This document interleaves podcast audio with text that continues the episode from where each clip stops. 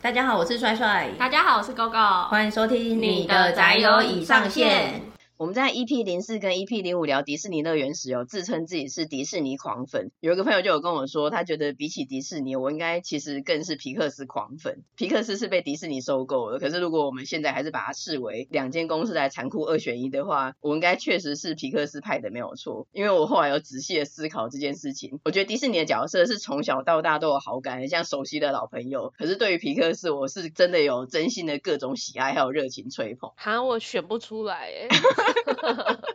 我每次都这样，我我都很认真的进行残酷二选一，一定要选一个，然后你都会说啊，我选择障碍，我选不出来。反正我是个大人了，我不需要做选择。也是。然后我们有一个 Apple Podcast 的留言，也是那个留言蛮长的，当然其中有一段有讲到说，可以的话也想听你们讲更多喜欢的迪士尼、皮克斯、吉普力出品的动画电影或相关回忆。所以我们今天就来聊皮克斯。那现在分享我最喜欢的皮克斯动画作品，里面我最喜欢的是《玩具总动员》系列、怪物电力公司、海底总动员，还有脑筋急转弯。系列你就整个全包了，欸，对，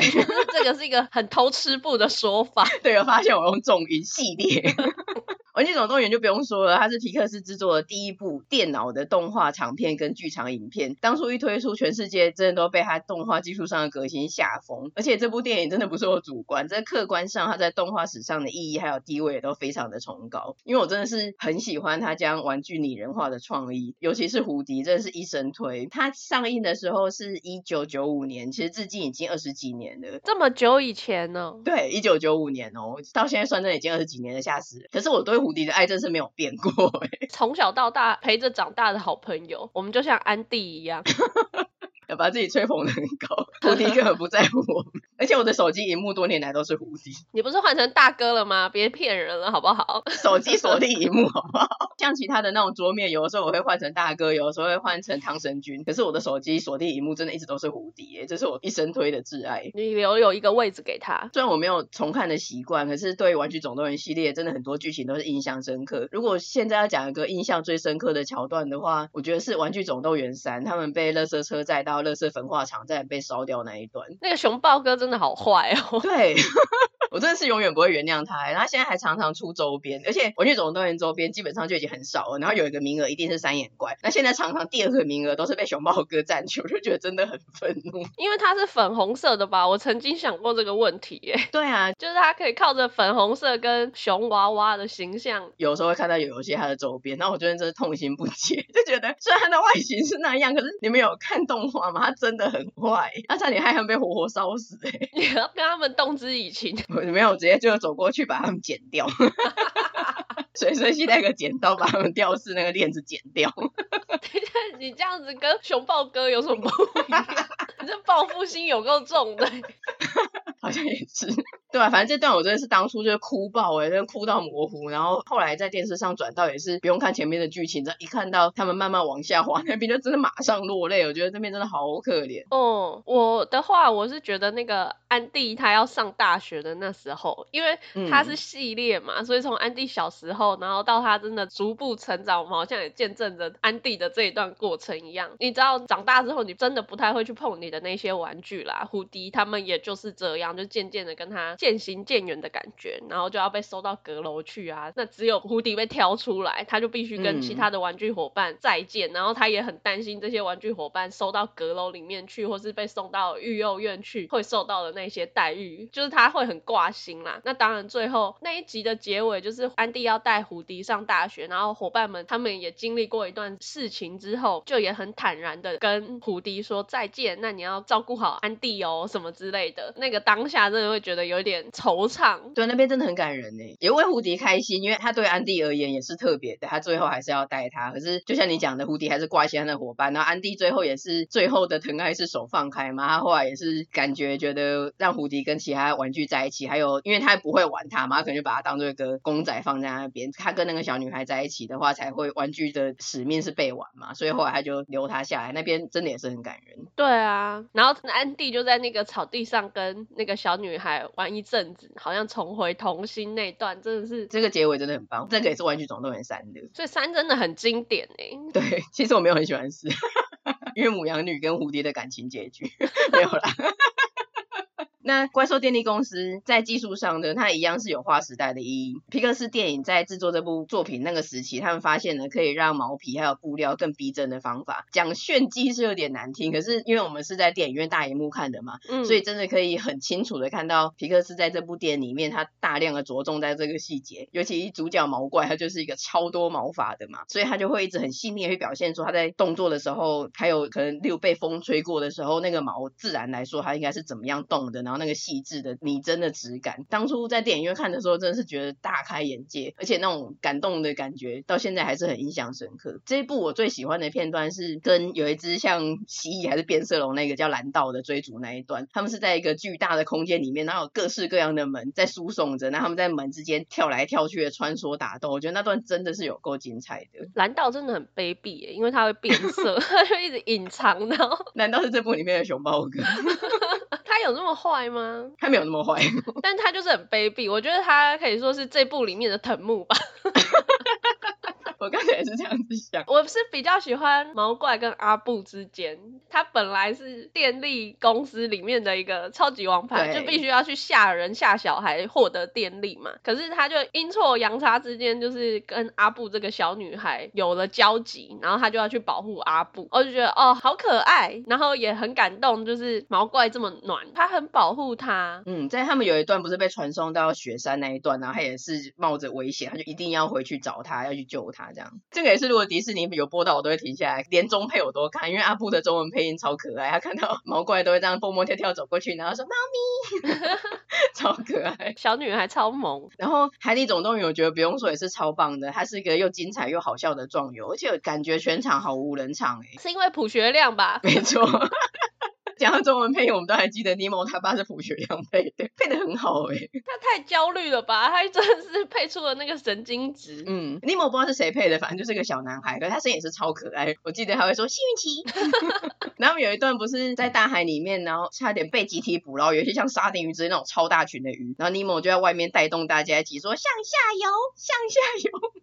那一段也是很振奋人心。对对，很紧张，每次看到都停下来看的向下游，然后。忍不住帮他们加油，这也是真的是每次在第四台转到都会停下来看，而且不知为何每次都有个墨菲定律，常常看到的时候都是在雪梨牙医诊所那一段。那一段我觉得虽然在大海里面的冒险很热血，可是在小鱼缸里面的团结叛变也异常的热血。那个超好笑的，对啊，那刀疤老大什么的，用他的小鱼鳍把那个小石头挡住。然后他们外面有一些海鸥也很经典，他们会一直买买买买。不过就是海底总动员二多列去哪里，我就没有很喜欢。一样的续集魔咒，就像怪兽大学我也没有很喜欢。但是玩具总动员你就是 always 很喜欢，二跟三都不错，四我觉得再看看。四你就是嫉妒心重啊。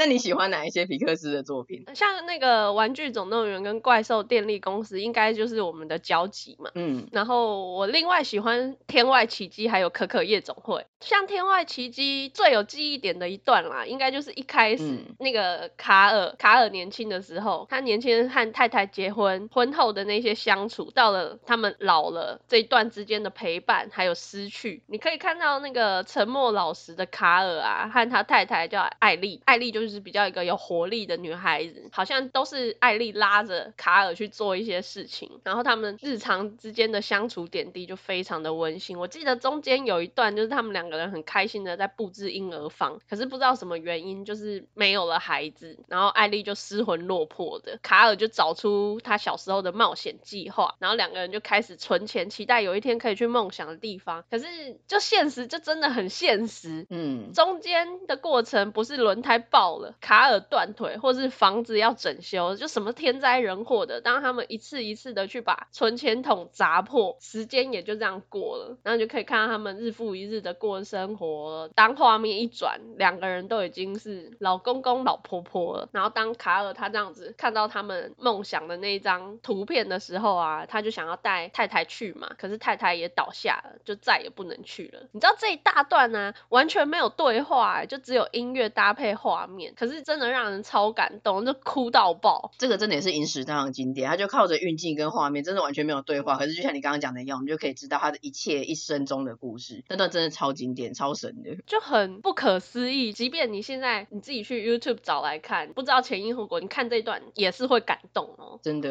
然后另外像可可夜总会啊，主要是围绕在音乐梦想跟家人之间。那比较特别的是，它这个原创故事的背景设定在墨西哥的亡灵节，这比较是我们陌生的一个传统文化吧。但它整部的基调是很欢乐的，色彩也非常的缤纷。但是你要我说哪一段我觉得最好看，我只能说你整部都必须看。这个没有浮夸，真的，因为它就是整部剧情去堆叠出它的好看，你要整段都去体会它的那个历程，你才能够感受说，哦，为什么这部这么被大家喜欢？尤其是他那一首歌《Remember Me》啊，也是真心好听，而且贯穿全部的剧情。这个当年不是号称催泪大作吗？我觉得真的不为过，因为看的时候我也真的有哭。我只能说皮克斯说故事的技巧实在是太强了，强到爆，真的这一些。全部都很经典。那我刚刚有讲说，我喜欢脑筋急转弯嘛，刚刚没有特别讲到他我喜欢的点，因为我觉得这部电影其实我没有特别喜欢哪个角色，因为有的时候你喜欢的是那个角色 IP 啊，然后你又想要买他的周边之类的。但其实这一部我没有诶，可是我还是很喜欢这一部，因为我觉得这部电影非常的厉害。我们今天主要可以来探讨一下这一部，因为他探讨的主题还蛮多跟蛮深刻的。那因为可能有一些没有看过或者是已经忘了差不多的听众朋友，我们做一下剧情大纲简介。他的故事主人翁十一岁的女孩 Riley。他有一个快乐的家庭啊，友情啊，还有他的兴趣是冰上曲棍球，生活中大部分都是开心的回忆。可是，在他十一岁那一年，他们举家搬到旧金山，他就觉得一切都改变了。这一整个故事就是围绕在他们搬到旧金山之后，Riley 脑中的五种情绪。嗯，他中文翻译是乐乐 joy，忧忧 sadness 伤心嘛，然后惊惊是 fear 害怕，然后厌厌是 disgust 厌恶，还有怒怒 anger 愤怒。他们因应搬家之后环境跟心境的变化，在脑中还有现实世界交错展开的一场大冒险。它的英文名称叫做 Inside Out，中文名称翻的有点妙，英文比较难够去体会。Inside Out 就是哎脑袋跟心理内部的跟 Out 外在世界的这种交错交织的剧情。这个很难翻中文诶，也是里应外合，如果 要 神鬼内外。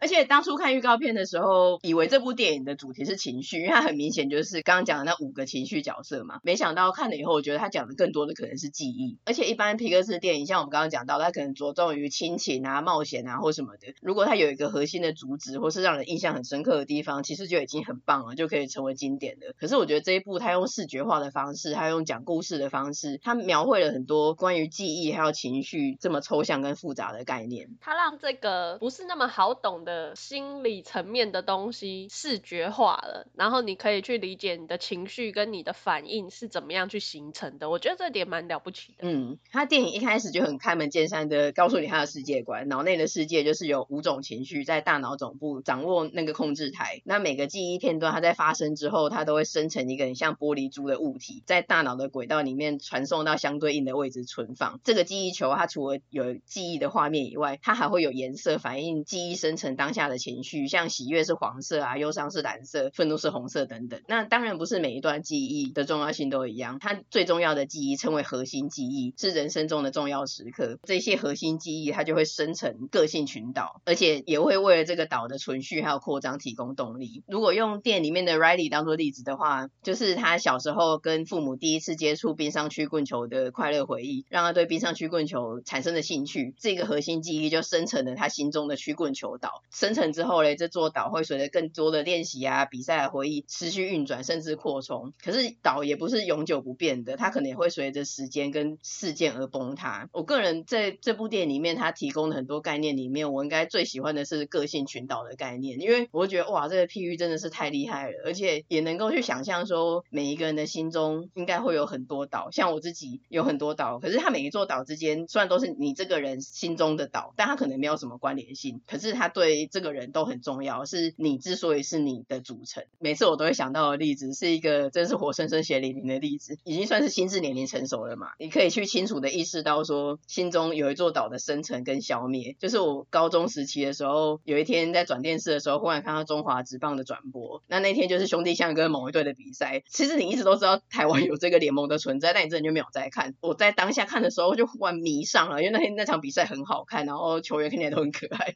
就整个开始热爱沉迷于这个东西，然后每天看转播啊，甚至去现场看球啊、签名会啊，然后在重要的比赛还会搭当天的客运去看封王战之类的。一直到大学毕业还有出社会，我觉得这座岛对我来说都是个很显著的存在。然后我在别人之中的外显形象应该就是个象迷，大家都知道我很热衷于这个活动，非常。可是，一直到二零零九年冠军赛那一个比赛，真的也是一个核心记忆，就在电视前面追到不行，因为整个打到 Game Six 第十七局，我到现在都还记得，然后才追成三平，已经打超过十二点了哦。然后后来在隔天把的 Game Seven 落败，那真的是 当天就很失落去睡觉，情绪还大起大落，没有办法平复。结果隔天早上起来，竟然看到新闻说减掉兵分二十九路调查，搜宿舍什么的，然后我当下真的是吓傻，无法置信。我觉得这真的是应该说是我们以兄弟相来说，你们是三代相嘛，嗯，就是三代相迷最黑暗的时刻，嗯，过去其实直棒有这种黑球的历史在，吃爆赢啊什么的，那段我们没经历过，可是这一段我们完全的经历。虽然我不是兄弟象迷，我是别队的球迷，可是同样在这个中华职棒联盟里面，你就会觉得哇，怎么会这样啊？真的很震惊哎！你的这一切热情，你的支持呐喊，难道都是假的吗？嗯，就真的对所有人的脑海里啊，记忆都留下了非常印象深刻的一个事件。所以我心中的这个岛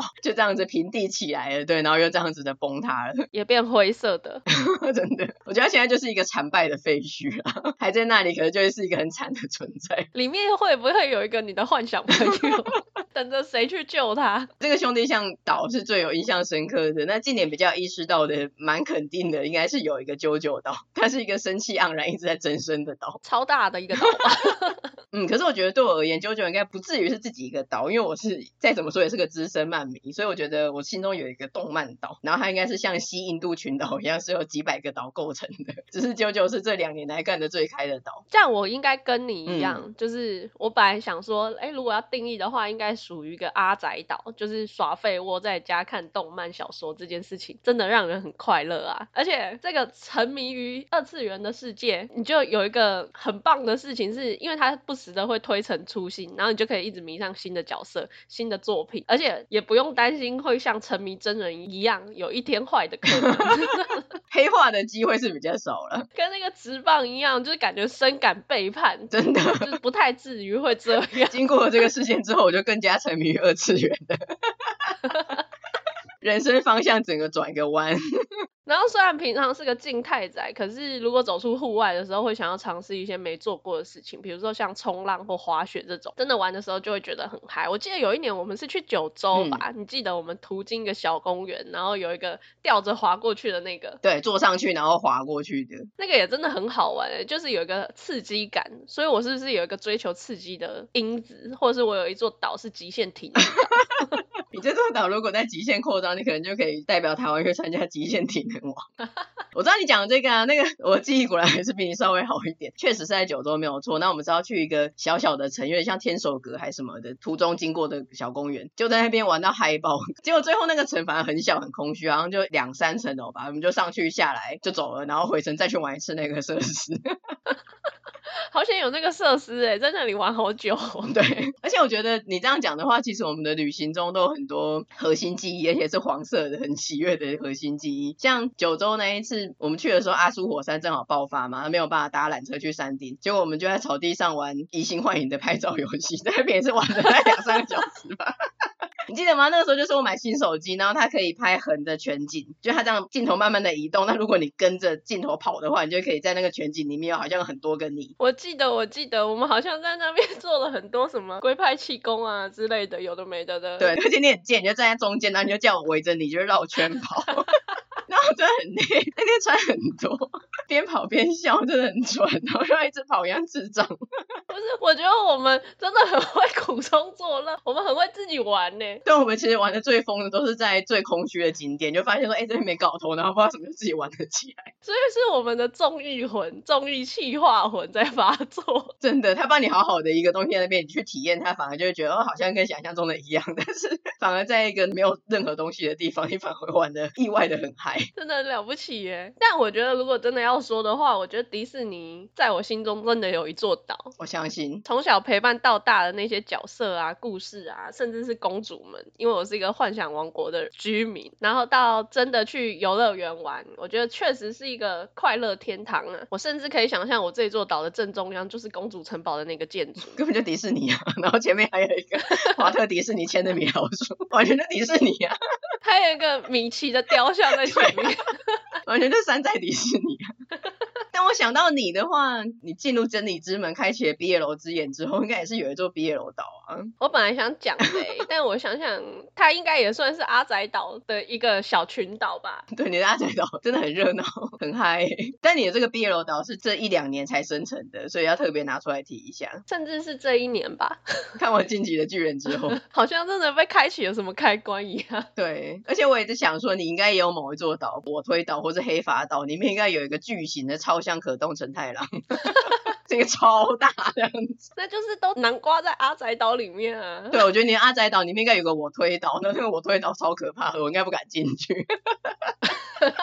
会被活的吓死。为什么？太热情了，感觉常常会火山爆发，是一个很炙热的岛。然后我觉得你心中应该还有经典港片岛，这就是我们没有交集的地方，是唯一你独有的岛，我没有。你没有？我怎么会有 经典港片岛？哎，你知道昨天晚上又在播放那个超级街头霸王，然后我很想去睡觉了，嗯、但刚好又播到那个 A Man Have a Pen，你觉得要把那一段看完才行？对，我就决定看完那个段落，然后看完之后，因为电视还没关，嗯、我就先去刷牙干嘛子，做一些睡前准备，转过来回来又刚好看到那个。那个扫把头在教书唱音乐的那一段，你 最爱的一段，这一段也是必须看完。这一段在你心中应该有核心记忆吧？一直去摸它播放，它就一直唱那一，就是扫把头唱歌那一段。那你为什么要占空间存这一颗球？这一颗很欢乐啊，它的黄色很明亮。我真是不想要点开那一颗球。我觉得宅友在我们心中应该也是有做到，毕竟我们真的是投了很多时间精力在这上面。我觉得各位听众可能少数了，但可能不至于到有一座宅友岛在你的心中。但希望如果你有时候在听一些你比较喜欢的集数，比较有印象的，那个时候有生成一颗黄色的玻璃球，这样对我们来说，这个节目就蛮成功的。对啊，如果是每一集都有一颗黄色玻璃球的话，那就更好了，超多的。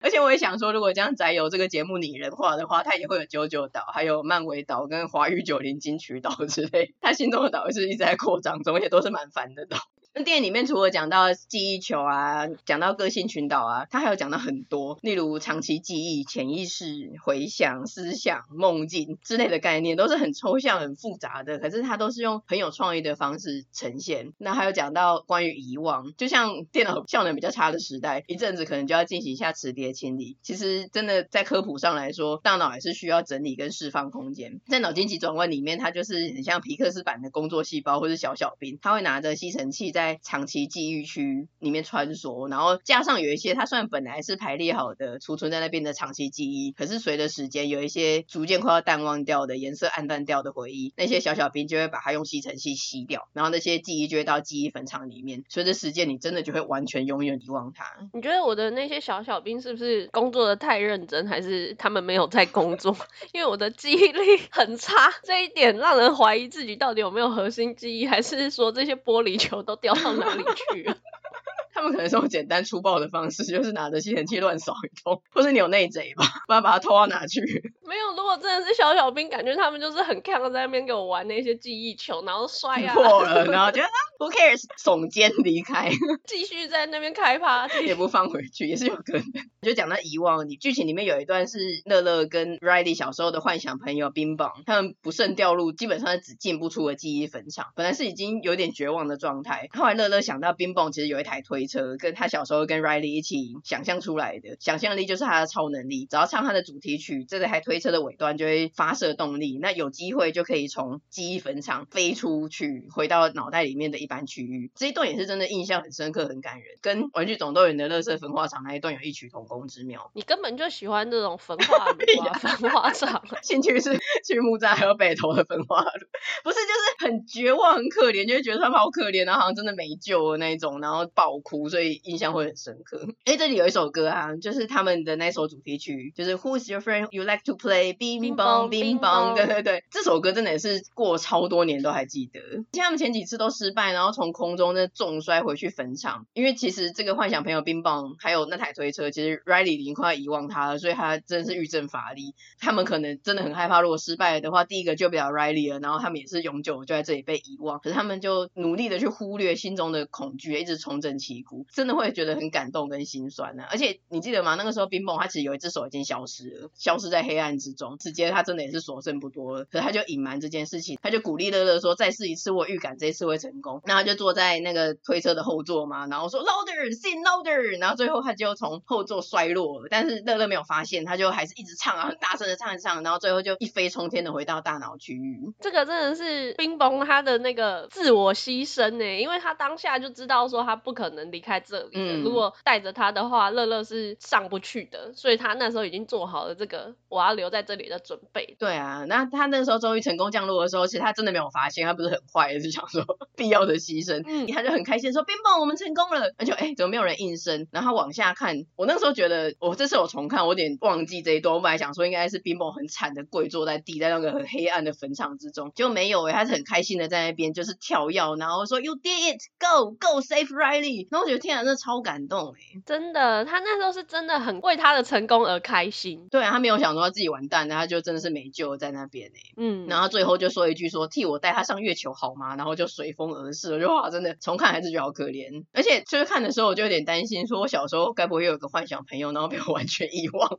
我心里有点担心。有啊，有个屁啊，肯定有的吧？你觉得你有吗？我，嗯，我一定已经遗忘了。你看看我那些小小兵都做了些什么好事，在那边很嗜血。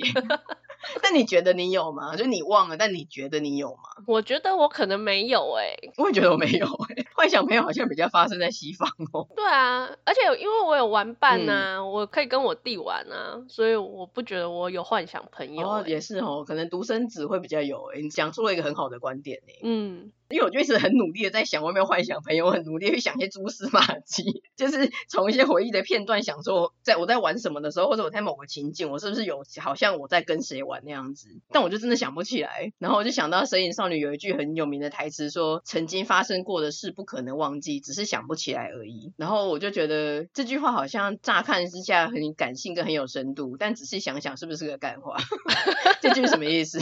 曾经发生过的事不可能忘记，只是想不起来。所以呢，那就是想不起来啊。他到底有没有发生？就像我现在真的想不起来，到底有没有幻想朋友，还是只是想不起来？那里面有有两个很重要的角色，就是乐乐跟悠悠嘛。我记得我第一次看的时候，其实觉得悠悠有点烦，尤其是一开始在大脑总部的时候，就感觉他很像一直在搞破坏跟唱衰啊。然后刚离开总部的时候，乐乐就用手抱着一堆核心记忆，然后找回去的路，其实真的已经很焦虑了。悠悠一度就是瘫死在地上，他还要拖着他走。所以一开始的时候，其实我是觉得悠悠有点阿脏。可是这一次长大后重看，就是有一些人生的经历啊，或者对心理学了解之后，我觉得悠悠代表的可能是一种。有时候就是控制不了的低落情绪，就像他讲说，他也不知道怎么了，他就是会不明的低落，然后碰那些核心记忆让他变得忧伤之类的。然后随着剧情的推展，其实以前看跟这次看都会发现，其实悠悠他是蛮有同理心的，他会去倾听啊，也不会去坚持己见逼迫别人。在整部作品的最后，也是悠悠去展现脆弱跟柔软的一面，让本来已经要封闭感情的 Riley 重拾了情感跟家庭。这点还蛮重要的，必须适时的去释放你的情绪。让让周边的人知道，其实你在意的是什么，或是你现在难过、低落的事情是什么。对啊，这个情绪才会有一个宣泄的出口。不然，如果你一直封闭着的话，其实你会一直在那个回圈里面，会有一点自己走不出来。嗯，就是你一直在外人面前就说啊，我很好，我没事，然后笑这样子。但其实一方面别人不知道你的状况，一方面你内心会压抑的更多。那乐乐虽然有一点控制节，而且我觉得他算是有一点在压抑悠悠，在电影初期的时候。可是我觉得他也是真的很努力的在控场跟想办法解决问题，而且他真的很爱 Riley。他在大脑之中，他看到他的每一段回忆啊，他就真的是哇如数家珍，然后当做是自己的珍宝，而且赴汤蹈火，就真的只希望他能够快乐。像记忆坟场飞出来那一段啊，还有最后最后他们要怎么想办法回到大脑总部，你记得吗？是 Riley 他已经开始快要进入青少年期了嘛，所以他有一个幻想的梦中情人，他会在那边说哎，戴夫 Riley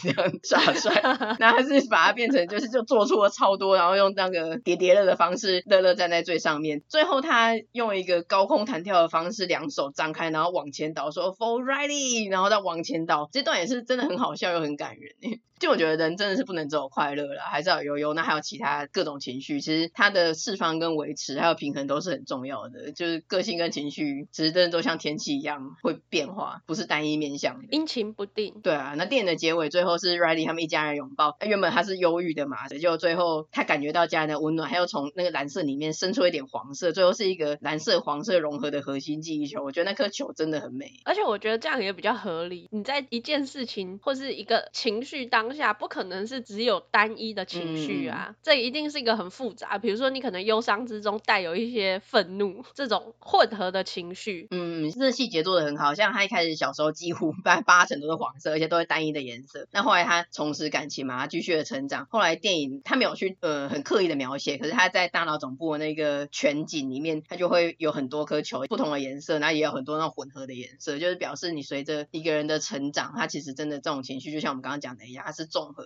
总之，我觉得这一部啊，真的是不管题材、创意、画面，还有剧情，都是无懈可击。而且皮克斯之所以是皮克斯，就是他们专注完美、近乎苛求的精神。虽然这句 slogan 不是他们的，干嘛挪用人家的啦？这是我个人给他们的注解。因为像他们为了让他们的电影能够在全球放映的时候，都能够让当地的观众更有共鸣，其实他们是有做在地化的工作。像美国原版的 Riley，他小时候讨厌吃花野菜，可是在日本他就变成青椒，他有整个去。调整那个画面，为了能够更加的在地化。还有像怒怒，他在大脑总部里面，他就是一个愤怒的阿贝的形象。在那边看报纸，我们在台湾看的版本，他的报纸是写中文，也不是他原版的那种，可能就是用一些像英英语报纸一样。而且他随着剧情的发展，报纸还要换新闻标题，什么 Riley 逃家，超 用心。还有有一个很有名、跟很厉害的是，有一段是冰蹦他们要带悠悠跟乐乐走捷径，要穿越抽象思想的时候，他门上的标语其实是写。D A N G E R，但是冰梦其实他看不懂，他以为是捷径，所以他就用象鼻子一个一个去点那个英文字母，从左到右一个一个点，说 D A N G E R，shortcut 捷径。他英文是这样子嘛？但他中文版标语他就把它完全中文化，就变成危险，禁止进入，就一样跟 danger 一样是六个字，这样他搭配他画面这样去点，就是哎点六下，然后六个字，这样比较自然，不会说哎你这样点然后怎么不一样？有一些语言是从右写到左的国家，它的画面整个要重画。像这种地方，我就觉得真的很用心，因为其实观众一定也知道，说这是一部皮克斯出品的美国电影啊，它都维持原版，在旁边加上翻译字幕，我觉得也不会太影响观影体验，因为都是一些很小的地方，甚至可能都不会注意。可是就是因为这样注重小细节，才会让观众很投入在里面，不会出现一趴的不自然突兀感，然后让你没有办法非常的入戏，可以让那个每一个在地的国家，它的观影者都能够融入，我觉得这真的很用心。对啊，而且就是像我们这样。真的看很习惯，很自然的，就不会特别去多想啊，就很自然的去看一个动画。可是其实动画的每一个画面都是从无到有构建出来的，不是像你拍一些真人的东西，其实你就拿摄影机拍有存在的一些实体本来就有的东西。不止画面，动画的音效也是，尤其是这部电影，它很多场景都发生在脑内，那没有人听过的抽象概念的声音，它到底该怎么呈现？它也不能是一部无声的电影啊。所以，例如记忆生成的声音是怎么样，那核心记忆的声音又该是怎么样？他们就有经过。超多的尝试跟讨论，最后出来的这也真的是很棒。后来他们核心记忆，他就是用一个小提琴的弦，然后去拉玻璃杯，就觉得嗯嗯。然后最后还会找到一个日本的祈祷用的道具，像像一个金属的小球，去转的时候就有那种叮那种很空灵的声音，这个就很有标志性。它就是说，为了让大家有时候画面可能是带到他们在讲话，可是出现这一个声音的时候，观众就知道说核心记忆生成的，这个就真的很厉害。有音乐或是音效去增加那个记忆点，真的就是所有小细节的各种融合啦，然后让整部电影真的是我觉得很完美。看了以后还觉得哇，真的超厉害，从头到尾都非常的厉害。那为什么会知道刚刚那么多关于什么音效啦、和细节啦这种东西？是因为 Disney Plus 它上了之后，因为像我们可能动画是很多都看过，但你要看的点是什么？就是 Disney Plus 它除了本片以外，它还会额外收录的部分，那里面就会有一些删减片段，还有关于制作的访谈，甚至有一些是以前从来没有人看过的，例如皮克斯幕后看一看之类的影集。所以如果是喜欢皮克斯或迪士尼的朋友，有兴趣的话可以了解一下。你最后这里讲的好像植入哦。欸、对啊。没有哦，本集全部都是自己的感受。顺便，因为我们这是这个节目第一次真的讲 Disney Plus 这一个平台嘛，可能之前没有跟大家讲，就是分享一下，因为可能很多人就在想说，到底要不要订 Disney Plus？那我觉得是，如果你真的是皮克是、迪士尼狂粉的话，你会不会觉得说，可是我都看过了，毕竟我是狂粉，我都有进电影院看的。那你有一些这种额外收入的，像我也是很吸引我，因为我很喜欢了解这种小细节。好，那今天这集就差不多到这边。喜欢我们的内容的话，请在 Apple Podcast 给我们五星的评价。如果你想听其他的迪士尼皮克斯电影，不管是以前的或者是幕后制作花絮之类，都欢迎留言告诉我们。如果你喜欢我们的节目的话，也可以透过节目资讯栏的连接，小额支持你的宅友。那我们今天节目就到这边，我们下周见喽，拜拜。拜拜。